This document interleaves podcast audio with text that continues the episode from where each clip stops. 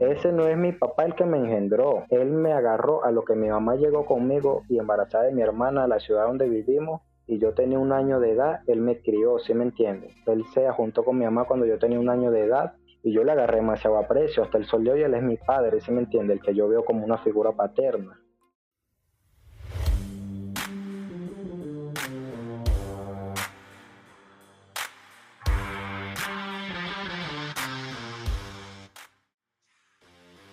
Bienvenido a Ánimo Compa con Alexander Valero y aquí hacemos entrevistas a personas que quizás tengan una historia que contar. Si quieren contar algo de su historia, contáctanos a través de Instagram y Facebook.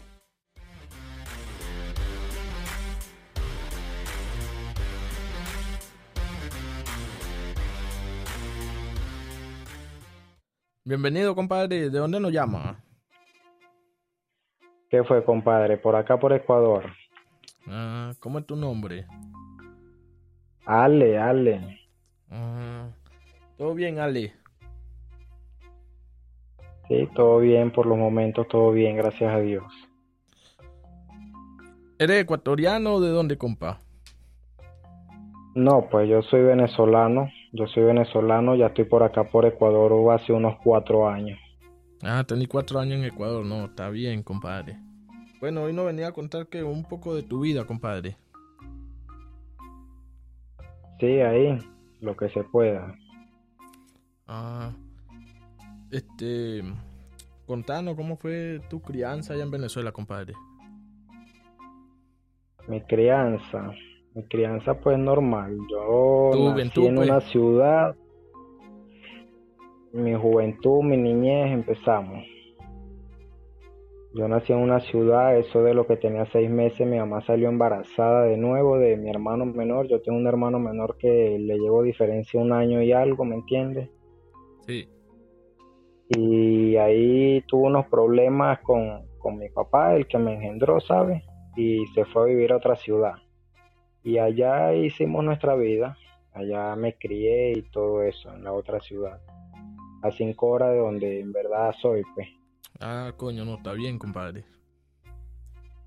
¿Estudiaste normal? ¿Tuviste estudio? ¿Trabajaste? ¿Cómo fue tu Sí, crianza? no, yo, pues? yo estando en Venezuela, ya, yo tuve los estudios de la, en la escuela, estudié, todo bien. Tú sabes que es una etapa muy bonita, ¿no? Para uno. Sí, eso No, es a veces mejor. medio tremendo, a veces medio tremendo, a veces quieto, lo normal, pues. En la escuela sí tuve buenas notas, todo.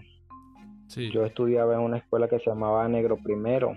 Ahí estudié desde el preescolar hasta el sexto grado. Ah, no, está bien, compadre. ¿Hasta qué, hasta qué grado tuviste? Pues yo estuve, yo gracias a Dios saqué mi bachiller con muchas dificultades, pero me lo saqué, si me entiendes. Sí, sí, al empujones, Yo tuve que dice. sacar mi bachiller. Sí, sí, yo mi bachiller lo, ya yo cursé cuatro años, llegué a cuarto año, luego comenzó el quinto año, que ya es el de bachiller, para uno graduarse, y a mitad de año, para yo poder pasarme unos problemitas, me pasaron a otra ciudad. Yo terminé mi quinto año en otra ciudad, ¿me entiendes? Sí, sí. Pero gracias a Dios sí, sí me gradué por esa parte. ¿Y qué te ha enseñado la vida, compadre? Mm, la vida enseña de todo un poco. Sí, como de que. todo un poco enseña la vida. Pues de todo, a ser verdadero en esta vida, con la verdad por delante, primordial, eso es lo más primordial, andar con la verdad después de tantas, de tantos tropiezos, de tantas cosas, de cada una de las cosas las que uno vive, yo digo que uno aprende algo, ¿sí me entiende? Claro. De los errores se aprende, como quien dice. Sí, sí, sí. La vida le enseña muchas cosas a uno, compadre. Sí, y todo lo que pasa, pues, no hay mal que por bien no venga, ¿no? Claro. Todo lo que pasa es por algo. Y compadre, ¿nos puede contar un poco cuando, cuando estudiaba, cómo, cómo era ese sistema? No, pues yo en el liceo eso fue una cosa de loco. Yo, la escuela y todo muy bonito. A ver, yo en la escuela estudiaba, pero no me enfocaba mucho en la escuela porque a mí me gustaba, mi mamá en ese tiempo me metió en natación y yo iba a cursos de natación y me enfocaba en eso, ¿no? Sí. Pero no me gustó mucho porque una vez tuve un ahogamiento que me ahogué y no me gustó mucho, no quise ir más. De ahí me metió, mi mamá siempre quiso meterme a mí a mi hermano en algún deporte, ¿sí me entiendes? Sí. Y de ahí me metió en béisbol, tampoco me gustó esa pelota pega, no, no, no, no. En fútbol yo soy demasiado malo para el fútbol también. De ahí mi abuelo un día nos fue a visitar y mi abuelo era adicto con el dominó, ¿sabes? Esos juegos de mesa. Sí, sí, sí. Y aprendí a jugar dominó y yo veía por ahí que había un juego de ajedrez y me llamaba la atención y mi mamá me metió en ajedrez y la rompí, compa. Yo sé, yo sé jugar muy bien ajedrez. Ajá. Yo estuve, uh, me he ganado campeonato de ajedrez y ahí así yo mataba el tiempo, si me entienden, ajedrez. Sí, lo entiendo. Luego del ajedrez como que, luego del ajedrez como que me aburrí, ¿me entiendes? Porque ya, ya mucho jugaba, ya no, ¿sí me entiendes? Sí, sí, ya como que va pasando esa etapa. Sí, sí.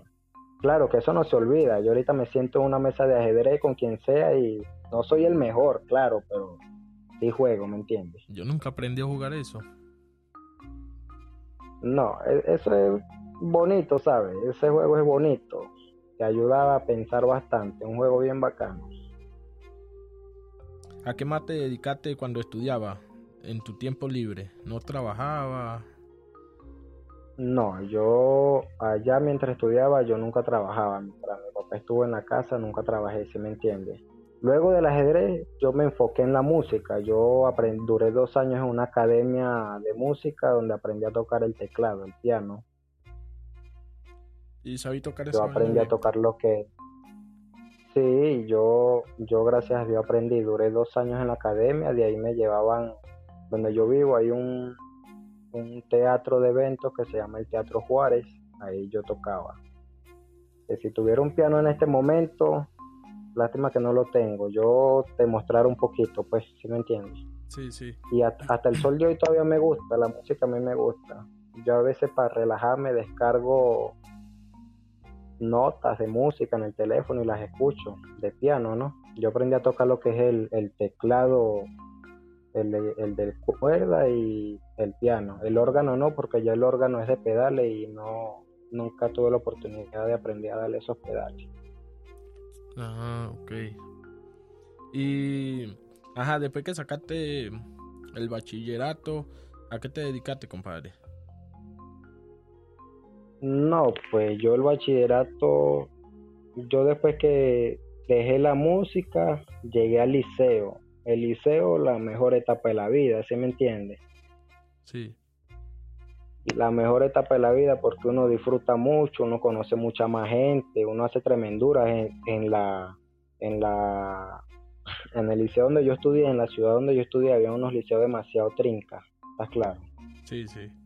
Y ahí hacían huelga, uno hacía huelga, uno hacían cosas y esa etapa de la vida yo digo que me fueron como que quitando, ¿sí me entiendes? Me fueron como que, ¿cómo te podría decir? Poniendo pila, por decirlo así. Claro, te fue con, ya te iba, ya iba conociendo cómo era la vuelta de la vida, la calle, todo. Claro, trancando vías, lanzándole piedra a los carros, peleando con los profesores, tantas cosas, ¿sí me entiendes? Era mala conducta. A raíz Ah, pues, mala conducta. Ni tanto no, porque tampoco es que, bueno, yo hasta primer año y segundo año tuve buenas notas. En segundo año ya se empezó a torcer un poco más la cosa. Ajá, ¿y eso por qué? ¿Por qué se empezó a torcer más la, la vuelta? No, pues yo cuando estuve en segundo año, ajá, en segundo año mi mamá y mi papá empezaron a tener problemas, ¿sí me entiende? Y usted sabe que uno así, chamito, uno es como que se desanima, uno se opaca un poco. Sí. Y cosas así, pues empecé a raspar materia. Ya en, segundo año ya no pasaba las materias con 17, allá son con 20 puntos que no tiene que pasar, ¿no? Entonces yo la pasaba con 17, 16, porque tampoco era un coquito, ¿sí me entiendes? Tampoco era el más inteligente. Pero después empecé a pasar con 12, 11. Pero ya, pues, empezaba, ya era porque tenía la, la mente como que en otro lado. Eso a veces le perjudica a uno, los problemas de los padres. Sí, ahí eso, cuando hay problemas así de relaciones, lo que sufren son los hijos, compa. Sí, ahí también depende, ¿no? Y hay muchas maneras también en que uno puede sufrir. Depende del punto de vista que uno también lo vea. Claro, así mismo es. Por lo menos esos problemas, ahí empezó como que, sí me entiende, un, eh, más empezaron más a ocurrir cositas, por decirlo así, en mi vida. Y eso como que ¿no puede contar un poquito de eso o, no puede, compa? Pues contemos lo que se pueda, ¿sí me entiendes? Claro, eso es lo que es. Mi papá, yo en segundo año, a raíz de todos esos problemas, yo cometí un gran error que fue el, mismo error que comete mucha gente, ¿no? Y que no debería, pero desgraciadamente uno comete esos errores, pero como quien dice, los errores se aprenden. Yo busqué refugio en la droga. Ya. Y uno no se puede arrepentir de nada porque por algo pasan las cosas, ¿sí me entiendes? Claro, agarrate la droga, pues. Sí, uh, yo y a raíz de, de haber agarrado, agarrado las drogas, perdón, fue que me empezó a ir mal en el liceo con las notas y todo eso. ¿Pero agarraste qué tipo de droga? ¿La marihuana? Sí, la marihuana, el creepy. como dicen por ahí, el creepy. Sí, sí. En ese tiempo yo mm, empecé a fumar creepy, la vuelta. Primero fue en el liceo y cigarrillo. Ajá, pero una pregunta, compa. Eh, ¿A raíz de qué te llevó la droga? ¿De la, de la de los problemas de tus padres? Por eso, porque mi papá y mi mamá se la mantenían en una discusión, en una vuelta, y eso como que me mantenía atormentado. Ya habían veces que mi papá no llegaba a la casa y como yo le tenía precio, ¿sí me entiendes? Ese no es mi papá el que me engendró. Él me agarró a lo que mi mamá llegó conmigo y embarazada de mi hermana a la ciudad donde vivimos y yo tenía un año de edad, él me crió, ¿sí me entiendes? Él se juntó con mi mamá cuando yo tenía un año de edad y yo le agarré demasiado aprecio. Hasta el sol de hoy él es mi padre, ¿sí me entiende? El que yo veo como una figura paterna. Claro, es que hay un dicho que, que padre es el que cría, mano. Claro. Y él estuvo en mi casa, fueron 15 años. Yo 15 años lo vi como a, a, los 15 años de edad, cuando yo tenía 15 años, él se fue de la casa, ya. ¿Conviviste con él 14 Pero antes de eso yo ya había empezado. Eso, 14 años prácticamente desde que tengo uso de razón. Ah, y eso te ocasionó, ah, te ocasionó a, agarrar las drogas, pues. Claro, porque yo me la mantenía como atormentado, pensando mi papá, mi mamá, la vuelta, tal. No sé si me puedes entender, pues. Claro, claro. Y uno también de curioso, a esa edad, muchachito, ese es el error que muchos muchachitos hoy en día cometen, ¿sí me No buscan un consejo de un mayor, no buscan una tía que los ayude, no buscan hablar con su mamá de qué es lo que está pasando, sino que buscan lo más fácil. ¿Qué es lo más fácil? Lo que hay en la calle. Sí.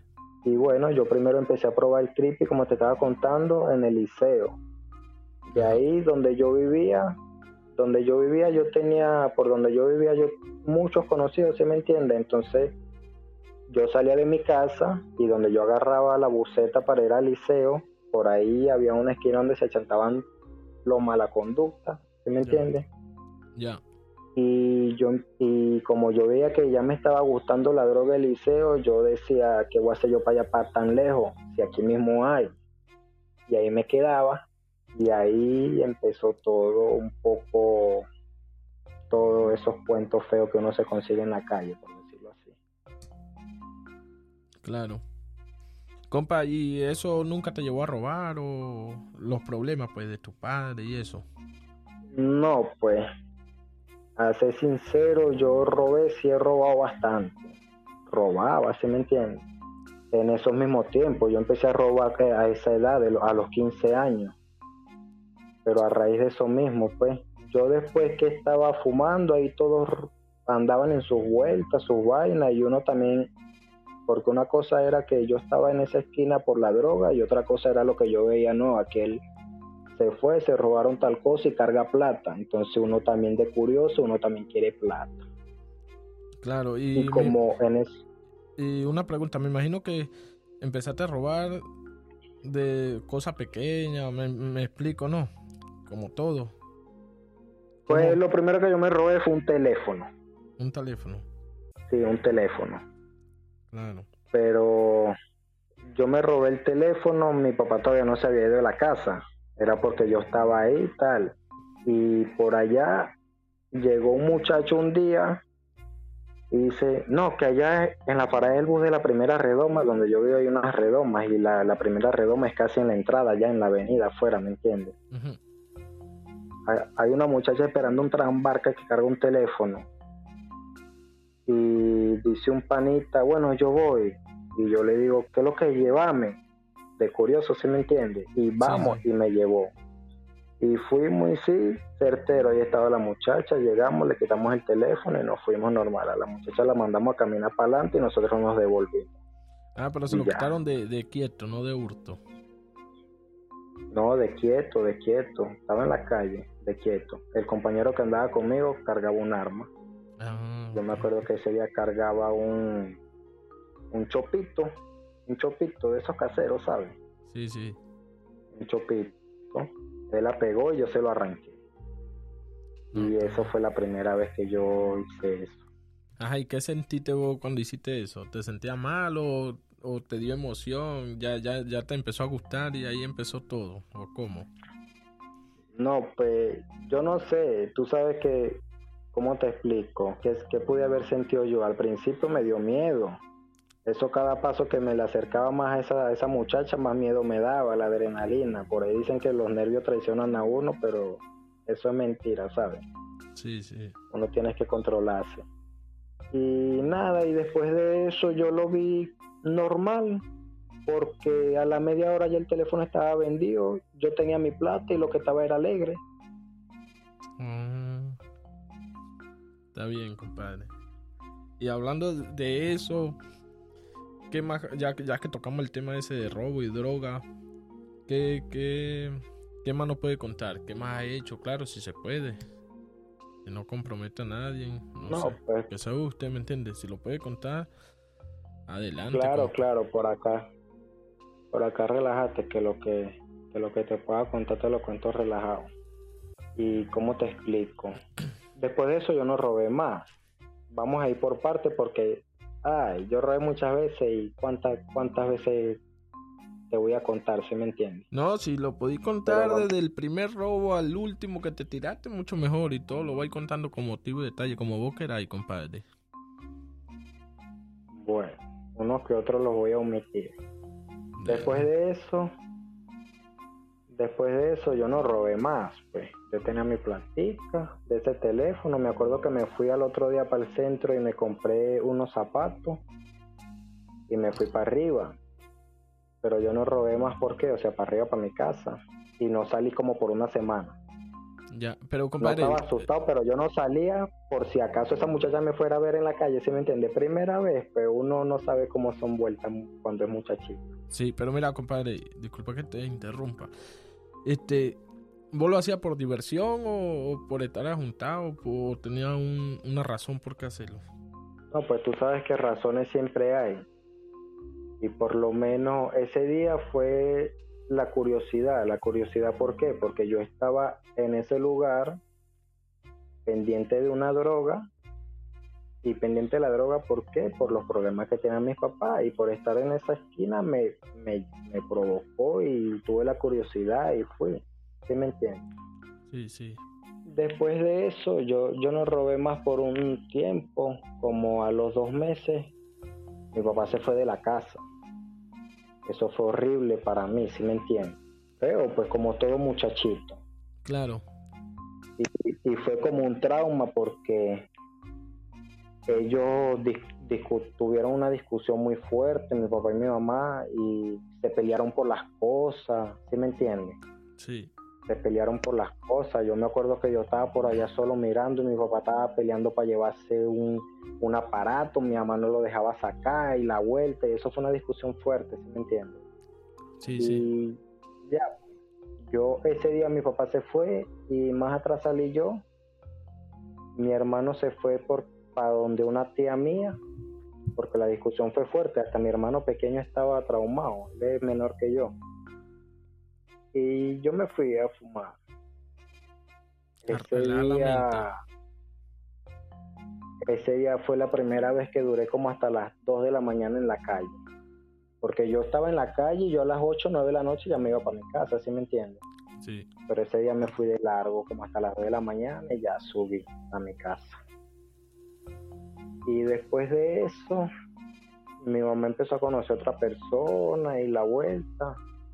Y llegó un momento donde se enamoró de esa persona y se fue a vivir para otro lado. Se fue a vivir para otro lado. No me dijo dónde estaba. No me dijo con quién, ¿sí me entiendes? Solo que estaba con una persona en la vuelta, pero no me dijo dónde se había ido y vuelto. Duró seis meses sin llegar a la casa y durante esos seis meses te podrás imaginar, mi hermano estaba estudiando, yo ya, yo esos días no estudié, no estudié nada, nada, nada. Y yo lo que hice fue buscar la manera de conseguir plata en la calle, para que mi hermano fuera para la casa y para comer, porque no tenía comida tampoco. Mi papá en esos tiempos recién dejaba mi papá, de mi mamá, no nos daba plata porque por una parte yo lo entendí, porque primero y principal él estaba como que dolido, ¿sí me entiendes? Sí. dolido por, por la separación y yo me imagino que en ese momento como nosotros no éramos hijos de sangre de él, no sentía el, el amor ese de ayudarnos como tal, Sí, sí, sí. ¿sí me entiendes? Claro. que Y ahí empecé, ahí empecé a robar los primeros días. Sí, ¿qué más robaba? De- de- aparte del teléfono, ¿qué más robaba? No, yo ese teléfono que me había robado, después que mi mamá se fue, la primera vez que robé fue una casa, la segunda vez fue una casa. Ya. robé una casa que estaba sola. Nos mandaron para otro lado. Un menor que la estaba pichando, ¿sabes? ¿Sabes? Sí. La pichó. como cómo, ¿Cómo se le puede decir? La, La, la, en- la la entregó. entregó para que la robaran, Donde, sí. Donde yo vengo se le dice así, se le picha. Cuando viene una persona y te dice, aquella casa está sola, tal, tal, hay esto, esto y esto. Sí, te la métete", ¿sí me gariteó. entiendes? Te la, te la, te la pichó, esa es la palabra. Y ese día me dice, aprovecha que estás sola. Y yo me fui para la casa de un compañero y lo llamé. Ajá. Causa, llega, ¿qué tal? Vamos, que yo le digo, ¿quieres plata? De inventor yo. Y me dice, sí, que que hay pase, vamos. Y se fue conmigo y en el camino yo le iba explicando, me están pichando esta casa, esta, esta y esta. Bueno, bueno, llegamos. Atrás de la casa había un terreno vacío con unas paredes, nos saltamos, abrimos un hueco, entramos y sacamos todo lo que pudimos. Ajá. Y lo vendieron. Claro, allá las cosas, eso, esas cosas así se vendían como pan caliente. Eso ya uno sabía a quién llegarle, ya uno sabía la persona que te compraban la- las cosas robadas y todo, ¿me entiendes? Sí, no sí. al mismo precio que valían, pero sí te daban tu buena platica. Mira, compa, y, y aparte de eso, ¿qué más hacía? ¿Nunca vendiste droga? No, en en ese tiempo no llegué a vender droga porque, o sea, yo tenía, a eso iba, pues. Después de ese robo, yo tenía un primo y tenía dos amigos más que yo me crié con ellos, eran como hermanos míos, ¿sí me entiendes? Sí, sí. Que ellos, ellos sí eran ladrones duros. En ese, ellos, yo era menor que ellos, pero ellos sí eran ladrones duros y ellos, ellos vendían droga. Ah, pero a ellos le llegaron a los oídos lo que yo había hecho y que yo había y me agarraron y me echaron un regaño porque ellos no querían que yo anduviera en nada de esas cosas, ¿me entiendes? Sí, sí, te estaban aconsejando, pues. Me agarraron a aconsejarme, no, y a regañarme. Uno de ellos me dijo que, que me iba a entrar a golpes si me volvía a, a- si le volvían a decir que yo estaba en la esquina de abajo fumando droga, ¿sí me entiende? Porque todos los muchachos le compraban a ellos, pero yo no llegaba ahí, yo llegaba en la esquina y allá me daban. Y Yo les decía a los muchachos que no le dijeran a ellos, ¿me entiendes? Claro, pero a la final te entregaban. Claro, me entregaban porque es que los primos míos todos, como te digo yo, no, eran muy, eran muy a la bola esos manes. Sí, le decían, le decían, el menor está allá abajo con nosotros fumando, ponete pila, tal. Todos se los querían decir a ellos. Y como ellos se enteraban de todo, ahí me regañaron. ¿Y qué Pero yo no le prestaba atención, pues. No, yo no le presté atención. La primera vez que me dijeron, yo no le presté atención. Después yo volví a hacer lo mismo en otra casa. Ah, te llevaste en otra casa. Te llevaste a otra casa, pues. Sí, con el mismo, esa vez fue, eso fue como a los 10 días, el, el panita que había, que se había llevado la primera casa conmigo, me llamó, por allá hay otra casa tal, tú eres de los buenos, vamos. Y yo fui de hurto también, no de quieto, sino de hurto, ¿me entiendes? Sí, sí. Casas que dejaban sola y uno las gariteaba, esa casa está sola, vamos a meternos. Y así era la vuelta. ¿Vos te alegraba cuando te, te llamaban para un robo? Claro, porque yo lo que estaba era pegado, necesitaba plata, tenía hambre, como quien dice, ¿me entiendes? Claro, y, pero vos no pensaba, eh, vos, pensaba puro en ganar, pero no pensaba el problema que te podía traer más adelante de que cayera preso, te entrompara la policía, te cayera en el momento. No, no, nunca pensaste eso, ¿verdad? Pensaba era vamos y vamos y. Es que en ese, eso, en ese momento uno no piensa eso.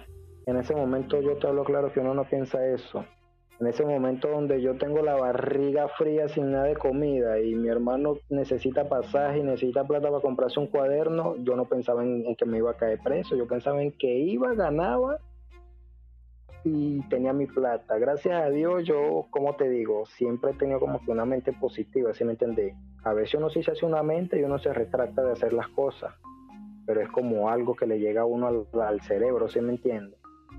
Pero de resto uno tiene que andar con mente positiva.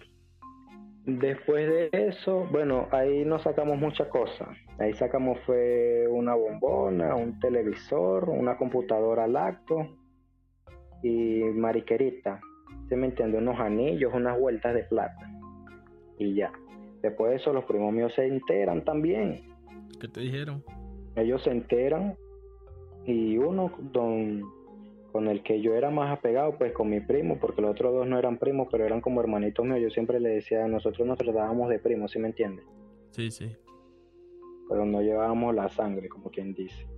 Uno de ellos me jala y me quiere hablar feo y yo me le pongo bravo y yo le digo, yo te voy a hablar claro, si tú a mí me vas a dar un plato de comida, yo yo no voy, yo no hago más nada ni nada, porque a la final yo estoy pasando hambre y yo necesito es plata y a mí nadie me da trabajo, mi mamá no está, tal, tal. Y como él también sabía cómo era la vuelta, él se me quedó viendo y me dice, si tú quieres ganar, vas a ganar con nosotros, pero que no me quería volver a ver con ninguno de esos, porque ellos lo conocían a todo y todo, pero ellos hacían era su vuelta aparte, ellos precisos, ¿sí me entienden? Claro. Él me dice, vas a ganar con nosotros, no vas a ganar con más nada. Y así fue, así fue. Ellos tenían una vuelta, ellos, ellos en ese tiempo tenían una vuelta que robaban solamente un día a la semana, porque tenían un gane preciso de unos camiones, ¿me entiendes? Ah, vuelta más grande, pues ya, vuelta ya... Sí, no te digo que ellos eran los que manejaban la droga y manejaban el sistema ahí como era y todos esos pelados por ahí le llegaban, eran a ellos. Claro, no eran los más pesados porque ellos también conocían gente con la que también hacían vueltas grandes, ¿sí me entiendes? Sí, tenían su, contacto, pues. Claro, pero no con los pelados que yo me la pasaba. ¿Y cómo te explico? Ellos vienen, eso fue como la 10 de la mañana que yo discutí con él y le dije eso y me dijo eso. Y ellos se achantaban siempre en, en la casa de mi tía, ¿no? Ahí mismo yo tengo una tía que era donde se la mantenían ellos, que ahí era donde se vendía droga, ahí era donde se hacía todo, ahí era donde se llegaban cosas, ¿tú me entiendes? Sí, sí, sí. Y yo en la tarde bajé y viene y me dan un revólver, porque ellos sí manejaban armas. Ya. Me dan un, me dan un revólver y me dijeron eso es suyo. Cada vez que vayamos a salir, usted lo carga, me dijeron. Y yo me fui más contento para mi casa entonces. Yo me fui más contento para mi casa, entonces me explicaron la vuelta. yo llegué y le dije a mi hermano, bueno, estamos coronados y se lo enseñé. Y mi hermano siempre ha sido, mi, ay, Dios lo guarde. Mi hermano siempre ha sido más decente, reservado. Él le gustó estudiar la vuelta. Él lo que me decía era, estás loco, ¿qué vas a hacer con eso? Tal, ¿me entiendes? Sí, sí. Y yo le decía, quédate quieto. Y de ahí, eso si no mal recuerdo, era un día apenas era lunes, martes. Yo ansioso porque llegara el viernes. El viernes era el día de coronar. Sí, todos los viernes, todos los viernes coronaban ellos. En ese plan, yo de ahí en adelante, en ese plan yo duré como, como tres meses. Tres meses. De ahí a los tres meses ya se cambió la vuelta, ¿me entiendes? Sí. Duré tres meses. Resulta que en la ciudad donde yo vivo hay un mercado mayorista, ¿sí me entiendes? Sí. Que es donde llegan los 350 de, de las otras ciudades llegan los 350 full de, de verdes, de plátano, de naranja, de flores, de zanahoria, de verduras, ¿me entiendes? Full. Sí, sí. Entonces todos los, ellos madrugaban. Los 350 todos los viernes a las 6 de la mañana estaban en ese mayorista para, para surtir fin de semana y el fin de semana es que se hace plata en esos mercados. Resulta que nosotros nos íbamos, ya ellos tenían todo, pues. Nosotros nos íbamos a una circunvalación, una vía que se llama la circunvalación por allá, y allá se agarraban los a los tritones, los tritones, los 350, lo que fuera. Y los tritones se dejaba el chofer por ahí, ¿se me entiende? Y el tritón se metía para arriba, para el barrio donde yo vivo, para arriba, hay un a lo último, a lo último, ya uno llega a, a monte, montaña, playón, hay una vuelta de un cementerio de carros, ¿sí me entiende? Que ahí era donde se desvalijaban carros, ahí era donde se metían los tritones. Ah, mi, primo tenía un mi primo tenía un desactivador de GPS y lo desactivaba y nunca había caída. Ahí yo me creé una, digamos que una rutina. Durante cuatro meses yo no hacía más nada sino era comer y dormir y los viernes me paraba a las 3 de la mañana, limpiaba mi revólver, oraba, le rezaba, porque yo creo mucho en Dios también, ¿no? A mucho a Dios y a mis santos también, yo creo también en mis santos, que todo nos saliera bien. Esperaba, los muchachos me llamaban, nosotros nos íbamos en un carro siempre. Los muchachos tenían un carro que era robado y lo tenían guardado y solo lo sacaban para eso. Sí, para trancar. Claro, es que si no, como se paraban los tritones. ¿Y qué hacían, eh, eh, compa, una pregunta, qué hacían con la víctima? No, ese man, por lo menos yo siempre me montaba primero y al, al camión, ¿sí me entiendes? Yo me montaba en el camión con el otro primo mío y los otros dos se llevaban al man, lo dejaban amarrado en la orilla. Es una circunvalación sola. Es, de esos manes nunca nos lo llegábamos a llevar así, ¿se me entiende? Era Ah, una ok. circunvalación sola. Y nosotros nos íbamos con el tritón y ellos se iban atrás en el carro. Y ya. Ah, El man ya al otro día, al otro día no, al rato, porque eso era siempre de 5 o 6 de la mañana. Al rato ya lo encontraban y salía en la prensa nomás. ¿Y qué hacían con los carros? ¿Lo picaban o cuadraban rescate o cómo? no, no, no, en ese tiempo ya no se podía cobrar rescate. Solo lo picaban y le vendíamos las partes.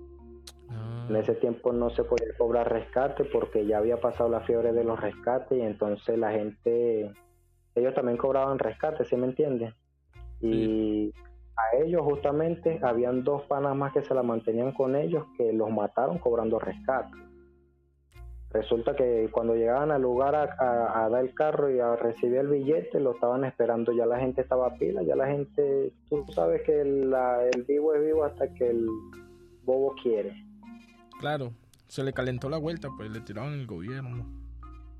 Sí, ya cuando se llegaban al sitio estaba el gobierno y allá donde yo vivo el gobierno no te está esperando para meterte preso, allá el gobierno te está esperando es para matar. Claro. Y, Y bueno, y nunca, nunca, rescate, nunca te ha caído, nunca te ha caído en los robos que ha hecho con el gobierno, nada de eso. yo gracias a Dios de estar preso así como tal en un penal, no. Si he tenido problemas con el gobierno y he estado, si me entiende, como retenido y la vuelta, pero gracias a Dios yo he tenido mis vueltas y no, no he estado en un penal como tal pagando años ni pagando crímenes, ¿sí me entiende? Ah, gracias a Dios. Sí, sí, gracias a Dios Padre Todopoderoso y a todos mis santos que me cuidan y que yo me aferro mucho a ellos. Y nunca me pasó nada. Y compa, ¿no llegaste nunca al límite de, de matar o, o quitar una vida? No, pues digamos que no, si me entiendes. Si lo hubiera hecho te dijera que no y si no lo he hecho también te digo que no. Claro, no, está bien. Esas son respuestas muy comprometedoras. Yo no lo he hecho, pero también te digo, un asesino tú le preguntas y también te va a decir que no. Que no, ¿verdad? Sí, tenéis razón. ¿Y qué más? Ya que hablamos de eso, que estamos hablando de eso, ¿qué fue lo peor de todo eso, de los robos? ¿Qué, qué, qué ha sido lo peor de, de esa vida que ha hecho, pues? Vértale, te hablo claro que han habido varias cosas, pues como dijimos, ¿no? Lo que se pueda contar. Claro, por lo menos yo, he presenciado también cosas feas, ¿sí me entiende? He presenciado cosas feas, por lo menos una vez con uno de, con uno de mis primos. Ellos tenían unos, unos compañeros también, unos amigos que también andaban en vueltas grandes, ¿no? A uno de ellos, a uno de ellos lo habían matado a uno de ellos, de, los, de los otros muchachos, lo habían matado. Ya. Y empezaron a investigar la gente y la vuelta y dieron con el man, ¿no? Con el que había matado al otro, ¿no? Tú sabes que en esta vida todo se te paga y si, y si viene un man y te matan, tú vas a hacer lo posible por vengarlo. Sí, sí. Y le hicieron cacería, le hicieron cacería. En eso se fue uno de mis primos, se fueron otros muchachos, ¿sí me entiendes? Eran cuatro de ellos los que se fueron a hacerle cacería y agarraron al man, pero resulta que el man estaba con dos amigos más y dos amigas. Eran cinco, ¿sí me entiendes? Sí, sí, te entiendo, compa. Y lo secuestraron y se los llevaron para allá, donde te comenté hace rato, para allá, para el, bueno, X lugar, ¿no? Ya. Y allá los tenían y yo como ese lugar lo teníamos como de hobby, allá uno hacía lo que hacía, la vuelta. Yo estuve ahí presenciando, ¿sí me entiendes? Los manes, eso fue feo porque yo, por lo menos, yo ya había robado y tal. Eso fue una de las primeras cosas más feas que vi en mi vida. Yo ya había robado y había hecho cosas y la vuelta, pero ya de ver gente así, psicópata, ya era otro nivel, ¿sí me entiendes? Sí, pero me estás hablando de qué, de un secuestro. O sea, agarraron al man como lo secuestraron con las personas que andaban. El man que secuestraron era el que había matado al compañero, ¿me entiendes? Ah, ok, no, está bien. Ya, ya, ya, ya.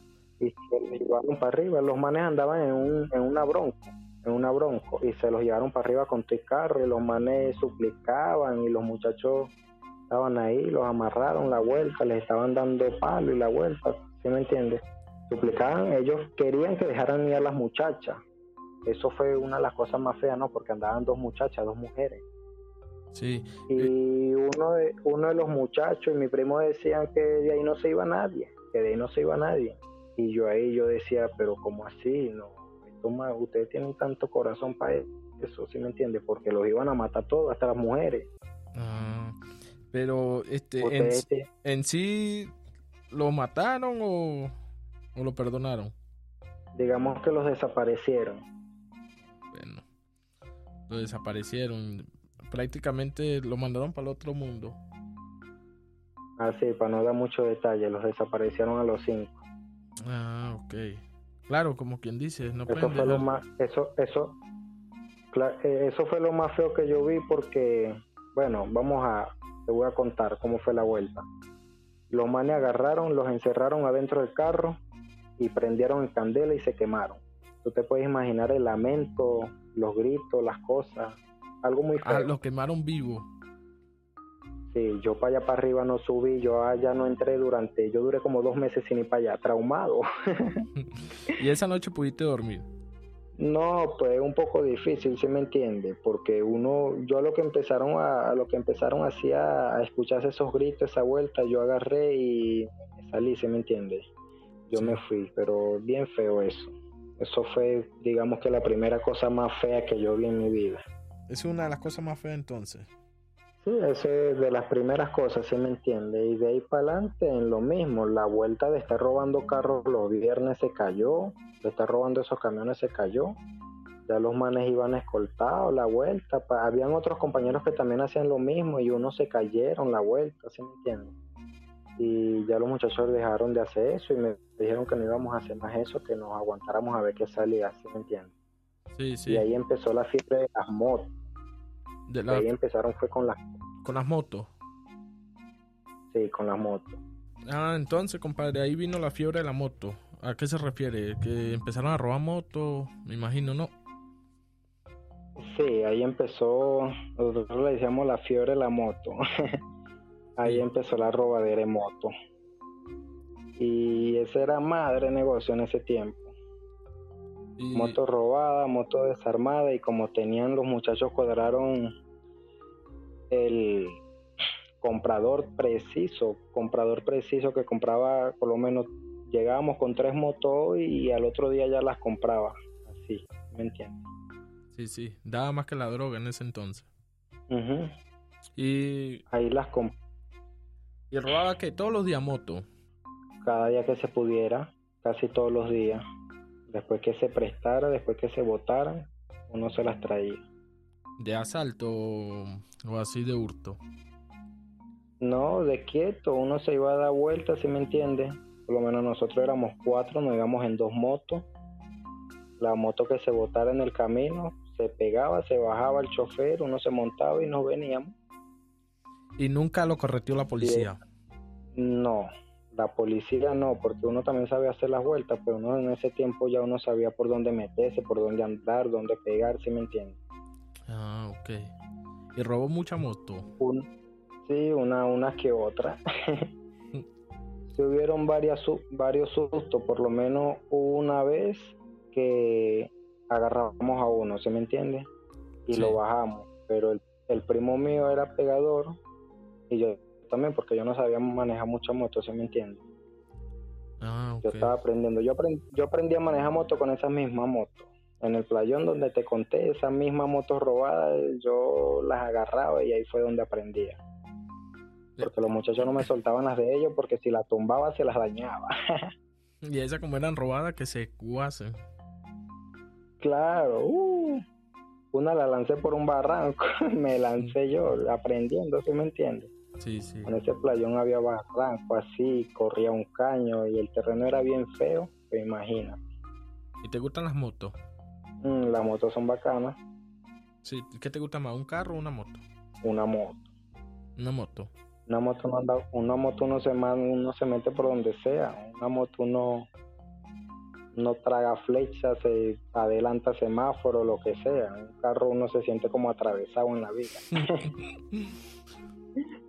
Mira, y después de, de robar moto, ¿a qué te dedicabas? ¿A qué más hacías, pues? Así que sean calientes, cosas así de lo que estamos hablando, pues de robo. Nunca secuestraste a no, alguien. Pues, sí, hubieron unos que otros, ¿sí me entiendes? Porque después de la moto empezaron a haber unos sustos, por lo menos hubo un susto que es el que te iba a decir, eso fue una de las últimas, ya, ya no nos empezó a gustar. Resulta que agarramos al man, mi primo no lo raqueteó bien y arrancamos. A lo que arrancamos, el man sacó una pistola y empezó a soltar plomo, ¿se me entiende? A la madre. Y no le dio a ninguno. Soltó al primo mío, le dio, le dio dos en la batata y uno lo agarró como por aquí por la cadera, como por la nalga, ¿me entiendes?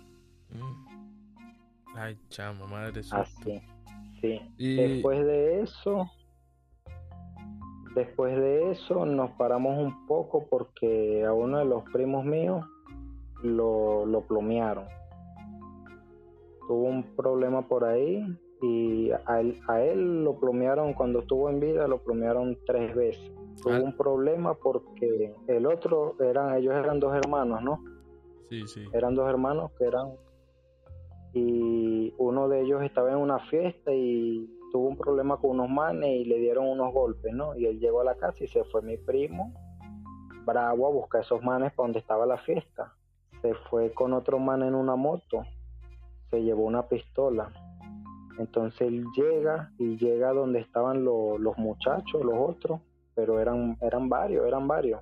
Y él reclamó y resulta que a lo que él se saca la pistola para montársela loco, ya le tenían una pajiza en la cabeza, ¿sí me entiende? Y otro sacó un revólver y él con la pajiza en la cabeza se quedó quieto y le quitaron la pistola. ¿Se la ganaron, Chum? Ahí, sí, se la ganaron.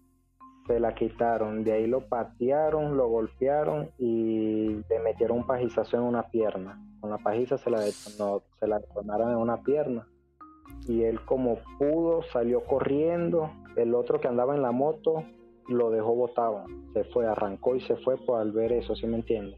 Sí, sí. Y él como pudo salió corriendo y a lo que sale corriendo le sueltan cinco disparos con el revólver y uno lo agarró en un riñón y el riñón se lo partió en dos. Ah, y que él salió y por allá no, él por allá se cayó, se escondió en un monte, los perdió y ahí él se desmayó. Él duró dos días en coma. Ah, ok, pero se salvó el loco. Sí, él se salvó. Esta fue la primera vez que lo plomearon. Ah, lo han tiroteado varias veces. Tres veces lo tirotearon. Ya hoy en día ya no existe él. En paz descanse, ¿se me entiende? Pero murió a plomo. No, él no murió a plomo, él murió a raíz del plomo, ¿se me entiende? Ah, ya, ya, ya. ¿No podéis contar un poquito de esa historia, si podéis? Bueno, esa vez, como te digo, él lo agarró un disparo en un riñón y el, riñón se lo partió en dos, quedó con un solo riñón. Él duró dos días en coma. Las cosas de Dios son grandes, ¿ves? a él en la mañana, eso fue como punte de una de la mañana, ¿sí me entiende? Él quedó desmayado ahí, sangrándose solo. justo a las 6 de la mañana iba pasando una familia que era cristiana y lo encontraron. Ellos lo recogieron, lo llevaron para el hospital hasta que contactaron con, con los familiares. Con la mamá, con los familiares, digamos. Y él duró dos días en coma. Y en el hospital, como no habían insumos, no cabía la gente, la vuelta, lo querían desconectar. Si lo desconectaban, fallecía en ese momento y eso había sido una decisión muy fuerte para la familia y tal. La mamá no quería firmar, nadie firmó nada, pero los doctores allá, eso es una corrupción muy brava, ¿sí me entiende? Y allá, malandro que llegue plomeado, lo tratan como un perro. Sí, para que maten esa mierda y bórralo, ¿no? Sí, sí. Entonces pasaron la carta, la orden que lo iban a desconectar a las 10 de la mañana. Ya era prácticamente el, el tercer día, ¿sí me entiende? Sí. Se van, a, desconectar a las 10 de la mañana y a las 9 y 42 minutos, me acuerdo yo completico, despertó. Ah, y ahí no, no lo desconectaron, pues. No, ahí despertó y ya no lo podían desconectar ya, pues ya había reaccionado. Ah. Y de ahí él estuvo en recuperación, a costearle los gastos no, nos fuimos y nos metimos en un local que estaba full de llantas, de cauchos de carro. Sí. Nos picharon ese local, sacamos llanta, vendimos y con esa plata le costeamos las medicinas, las operaciones, todo, porque fueron operaciones fuertes, ¿no? A él le sacaron ese riñón. Y se quedó sin un riñón. Luego de eso, a él lo, lo vuelven a plomear como al año. Ajá, pero ¿por qué lo vuelven a, tirotear? ¿Porque otro lío o la misma gente? Resulta que él se recuperó, no, la misma gente no, esa, esa gente poco a poco se fue acabando, ¿sí me entiendes? Sí, sí. Se supo quiénes eran y todo, y bueno. Y ahí sí no, no metió mano el, ninguno de nosotros ni nada, pero habían otros conocidos, otros muchachos que eran conocidos que también la movían y ellos se encargaron de algunas cosas. Ah, ok. La segunda vez que él lo plomean, él ya se había recuperado y se fue de inventor a, a, ganar con un, con él tenía un amigo que era, eran, eran muy juntos, ¿se me entiende? Eran muy amigos ellos dos. Sí, se fue a ganar, te refería a robar, pues. Sí, sí. Se fueron a robar una moto, ellos. Ah. Y resulta que ellos se fueron a pie, ¿no? Y se traen la moto. él iba manejando y el amigo de él iba atrás. Hasta el sol de hoy, por X o por Y, él decía que ni él sabía por qué lo había hecho. Cuando iban, se pararon, eso fue en toda una esquina de una carnicería. El muchacho sacó la pistola y le metió un tiro así, montados los dos en la moto. Ya va, el mismo amigo de él. Le metió un... Sí, el que andaba con él. Ah, la madre. Le metió un tiro hacia quemarropa donde le voló el otro riñón. Y, el man, el man lo empujó al piso. Él dice que, que él quería era quedarse con lo que se habían ganado o quién sabe, hasta el sol de hoy no se sabe en sí por qué, por qué lo hizo, ¿sí me entiende? Porque eran bien amigos, ¿no? Pero como quien dice, en esta vida no hay que confiar en nadie. Verga, sí, más con esa historia. Lo lanzó para y agarró el volante y se fue en la moto. Y ahí lo dejó tirado. De ahí estaban cerca unos conocidos, lo agarraron, lo llevaron para el hospital, la vuelta. Ahí le sacaron ese riñón y quedó dializándose. Él murió a raíz de las diálisis. Ah, sí, sí. Y bueno, él era, él era el más apegado a mí, ¿sí me entiende? Por eso me la acuerdo. Después de eso, muchas personas, vea, e, ese chamito, ese chamito que yo te digo, ese chamito tenía su mente, ese chamito sí, sí mató gente bastante, ese menor hizo muchas cosas malas, y, pero él tenía un corazón de que él muchas veces se le prestaron y le llegaban buscándolo, en tal agua está ese man botado, vamos a matarlo, y él decía que no.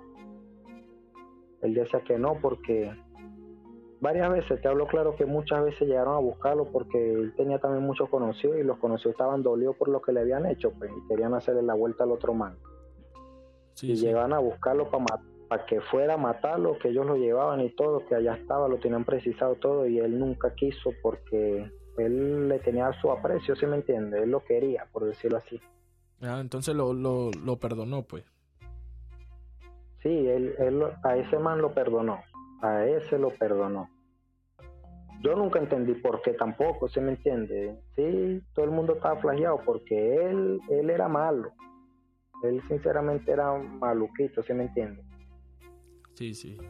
Y, y a ese man le tenía un aprecio que, bueno, en una ocasión yo me acuerdo que el, el hermano le preguntó, también fueron los tragos, ese día estaban bebiendo, ¿sí me entiende?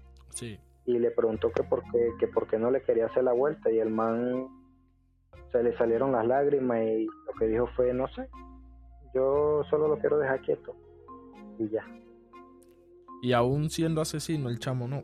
Sí e, eso fue lo más se me entiende yo yo veía eso como una sorpresa yo estaba sorprendido porque él era bien maluquito y ese man nunca le nunca le quiso hacer la vuelta Claro, él tendría sus razones, compa, para no hacerla. Claro, él tendría sus razones. Después de un tiempo ya todo el mundo estaba claro que él no quería y ya dejaron eso así, ¿se me entiendes? Ya nadie le decía nada para irlo a buscar ni nada. Ah, ok. Dejaron eso así porque la decisión de una persona se respeta, ¿no? Claro. Y bueno, a raíz de, lo que más le duele a la gente es que a raíz de ese plomazo fue que él falleció, porque a raíz de eso él quedó dializándose y a raíz de, las de las diálisis fue que falleció él. Sí, eso prácticamente cuando ya se hacen esa cuestión, este, ¿cómo que se llama? Están muerto en vida, compadre. Sí, sí, él duró cuatro años en eso, él se dializaba tres veces a la semana, cuatro horas en una máquina, lunes, miércoles y viernes. Sí, es una máquina que hace un proceso que, que limpia la sangre. Sale la sangre y vuelve a entrar al cuerpo. ¿Está claro? Sí, sí, yo, yo muchas veces lo acompañé y me duraba cuatro horas sentado a la de él. Te digo que yo era pegadísimo con él. Yo lo acompañaba para la clínica. Ah, ok. Entonces, ajá. Y siguiendo contando de, de tu historia, mano. ¿Qué más hiciste? Bueno, bueno, después de eso, que se mejoró y todo, empezó, empezaron a inventar con la, como ya no se daba, ya la cuestión de las motos, ya el gobierno estaba muy feo, ahí salió el, ahí estaba el grupo ese del CONA, horrible, ¿sí me entiendes? Sí, sí. Estaba toda esa gente haciendo desastre y había que, había que cuidarse, ya no se podía andar mucho en la calle. Entonces salió, salió la vuelta de las extorsiones. Las extorsiones, sí. Sí. a raíz de las extorsiones, súper delicado. Hasta hablar de eso ahorita es delicado todavía. Sí. Pero bueno, de lo que podamos, ¿no? De lo que podamos hablar. a raíz de las extorsiones, se, se vienen los secuestros, porque algunas personas colaboraban y algunas personas no. Y las que no colaboraban, había que ponerle mano dura, como decían. Sí. que no colaboraban, bueno, el primer secuestro fue un señor que eso fue un show, eso fue un show, eso el señor no quería nada, nada, nada, nada, nada, no quería soltar plata, no quería soltar billetes, colgaba las llamadas, cuando respondía decía era que lo tenían que matar, ¿sí me entiendes? Era arisco, ¿no? Tú sabes que la gente cuida su plata. Entonces, al man no lo llevamos, lo esperamos una cuadrante, llega a su casa a las 7 de la noche y nos lo llevamos. Ah, lo secuestraron. Entonces, sí. Entonces nos lo llevamos, toda esa noche pasó desaparecido y al otro día en la mañana del mismo teléfono de él pegamos la llamada a la familia. Ajá. Que soltaran la plata, ¿sí me entiendes? Eso fue como a las 9 de la mañana. Habíamos pasado toda la noche en vela con ese man ahí, ¿sí me entiendes? normalito lo tenemos ahí porque nosotros nunca estuvimos pendientes así tampoco de hacerle daño a la gente, lo tenemos era normalito, uno, uno anda pendiente de una vuelta y, ya, de la plata, mejor dicho. Te pusieron a cuidarlo a vos. Nosotros pasamos toda la noche en vela los cuatro con el man. Y como a las nueve de la mañana pegaron la llamada y ellos se fueron y yo me quedé cuidándolo. Yo me quedé cuidándolo. El man se puso a hablar de se, puso ahí a meterme psicoterror, a hablarme de cristianismo, qué tal, qué fin, pero ese antes, antes en la noche había dicho una grosería porque, ¿se me entiende? Yo me hice una mente, yo le decía, tú no eres cristiano nada, cállate la boca, chico, porque el man se puso a hablarme, a predicarme prácticamente, y en la noche los muchachos lo estaban pateando en la vuelta, y ni pateando porque no querían hacerle nada, sino que vino el primo mío y le metió una patada y el man le dijo, le dijo una, una grosería. Yo le dije, tú, tú lo que eres un grosero, tú no eres cristiano nada. Y ya. El man hablaba y yo no le prestaba atención. Entonces. Y nada, resulta que se hicieron las 11, las 12 y los muchachos habían quedado en traerme comida. Yo no había comido nada desde el día anterior a al mediodía. Había almorzado el día anterior y tenía mucha hambre, ¿me entiendes? Sí, sí y nada que llegaban y yo no tenía teléfono, a mí no, a mí no me habían dejado teléfono. Nada que llegaban, se hicieron las 2 de la tarde, nada que llegaban, se hicieron las 3, las, a las 4 yo dije, no viejo, yo voy a bajar, yo voy a comer. y bajé, lo dejé ahí, lo aseguré, lo ajusté, que estaba amarrado, lo dejé ahí y salí. Me fui, yo confiado que se mantaba ahí quietecito. Y bajé, comí, fue poner los muchachos cuando me vieron, ¿qué es lo que tú eres loco tal? ¿Qué estás haciendo aquí? Me dicen, ¿qué estás haciendo aquí? ¿Y ese man qué? No, allá está, le digo yo, y subimos. Ay, cuando llegamos, pregúntame si estaba.